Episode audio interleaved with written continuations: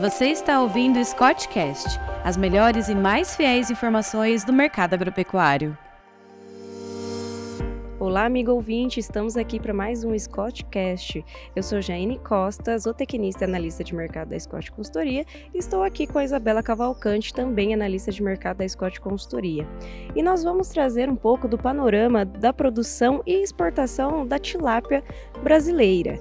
É, é, esperado um consumo interno maior e também um crescimento na expansão né, de mercados internacionais em 2023 para a tilápia brasileira.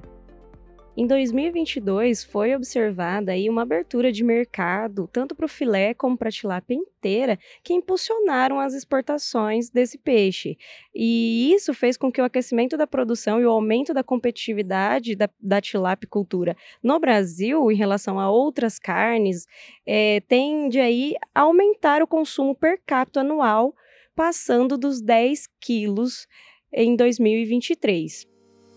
Com isso, Isabela, o que, que você tem para falar para a gente sobre a exportação em números? O que, que a tilápia brasileira está pegando no, nos países afora?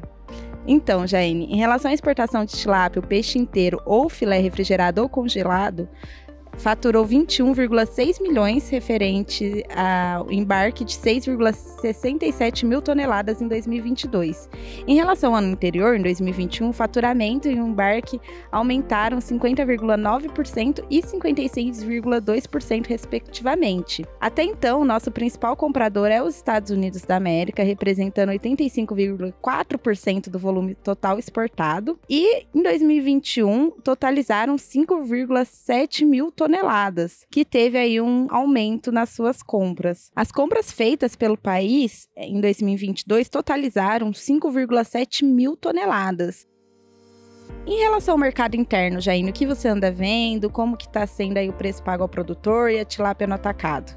Então, Isabela, o que a gente tem visto, de acordo com o um levantamento da Scott Consultoria, no fechamento de janeiro, o filé de tilápia no atacado estava custando em média R$ 34,45.